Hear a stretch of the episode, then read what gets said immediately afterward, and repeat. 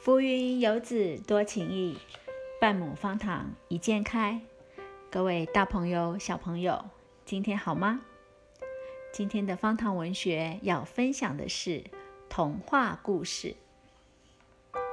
很久以前，住在南方的大神到台湾东南方海域。大神望着碧蓝的海面说：“这片海域到处都有飞鱼。”应该很适合人们居住。我要在这建造一座新的世界。大神先创造一座小岛，接着又创造另一座较大的岛。这一对大小岛屿，就是现在位于台湾东南方海域的蓝屿和小蓝屿。大神打量着那两座光秃秃的石头岛。想了想，说：“接下来我要把这两座小岛变成美丽的海上花园。”大神高举双手念咒语，开始施展法力，创造新的生命。转眼间，这两座岛屿就冒出苍翠的树林、竹林和遍地的兰花。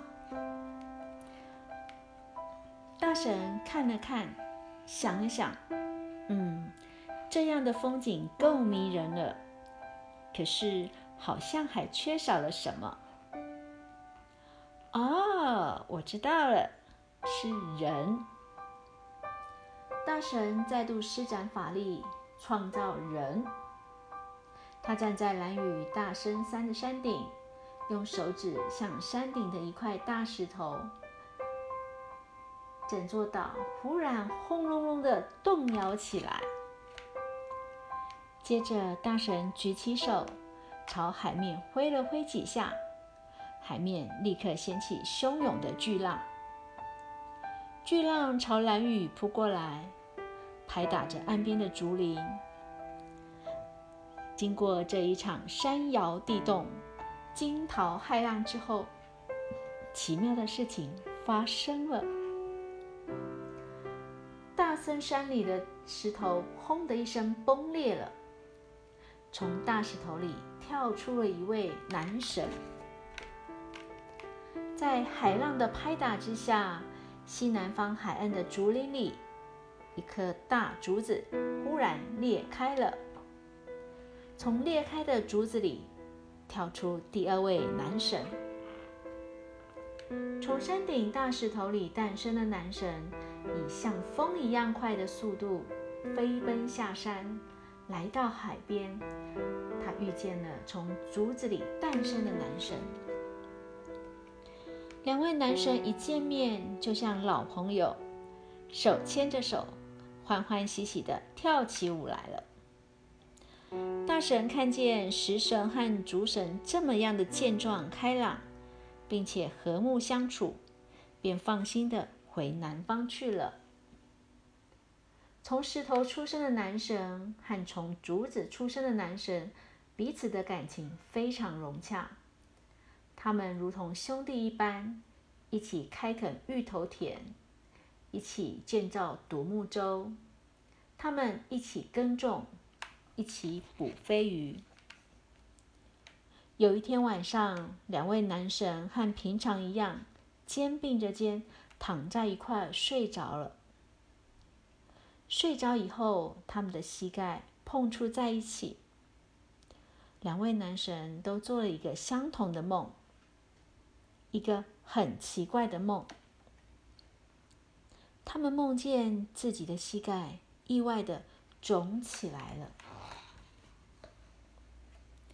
接着，奇怪的事情发生了。他们的左膝盖都生了一个女孩，右膝盖也都生了一个男孩。天亮了，两位男神醒来，发现自己当了爸爸，开心的不得了。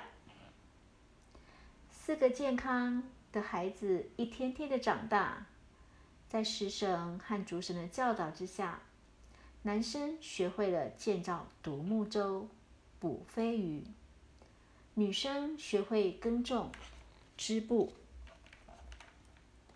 四个孩子长大成人，食神叫自己的两个孩子结为夫妻，竹神也叫自己的两个孩子结为夫妻。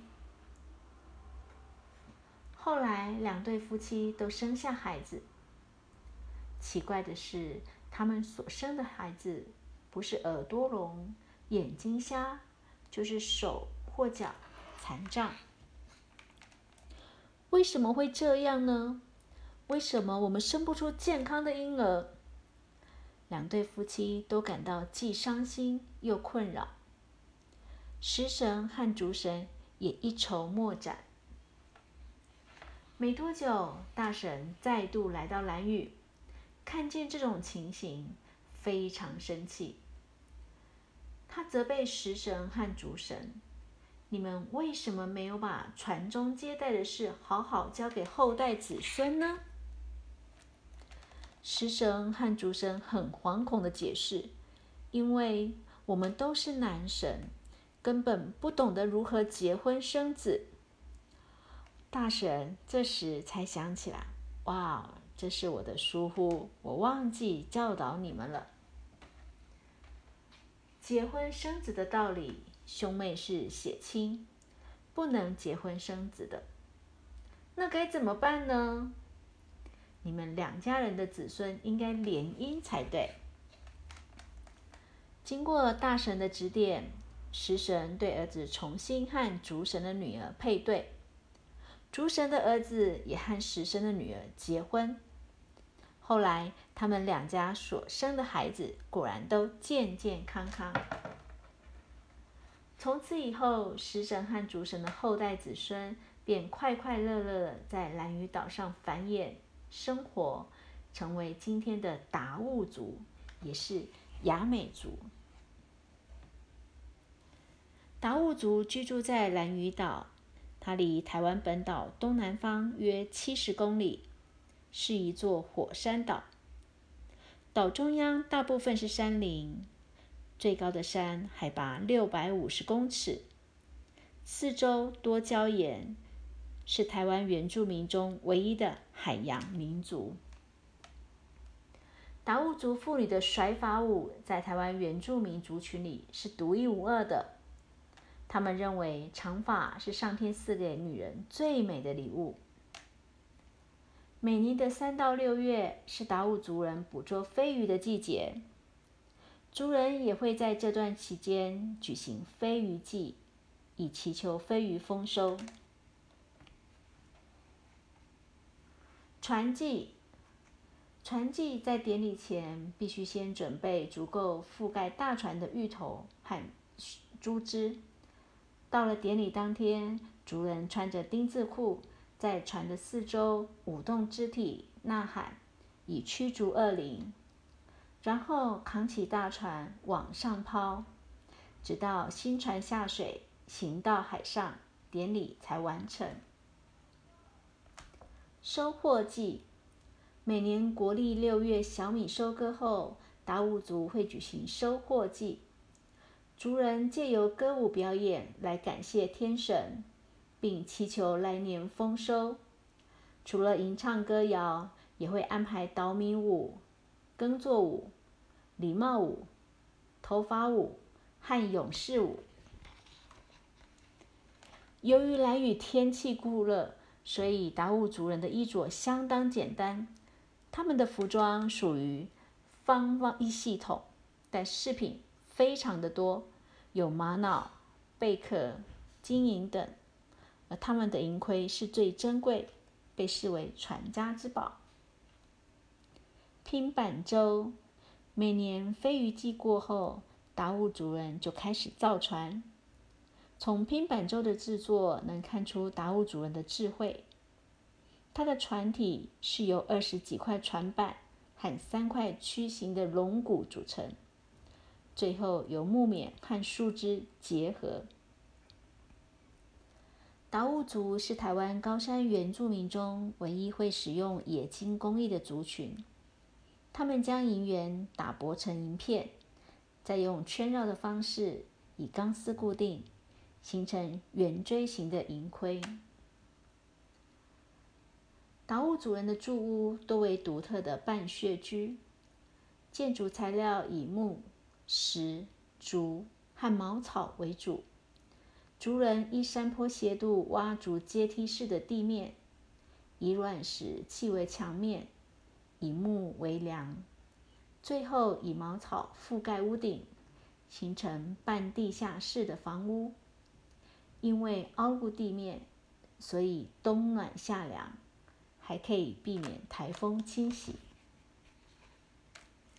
这是今天我们的童话故事：石头和竹子里生出来的人。这是在台湾东南方的蓝屿岛。今天的故事对你有什么影响呢？喜欢吗？我们祝你有愉快的一天。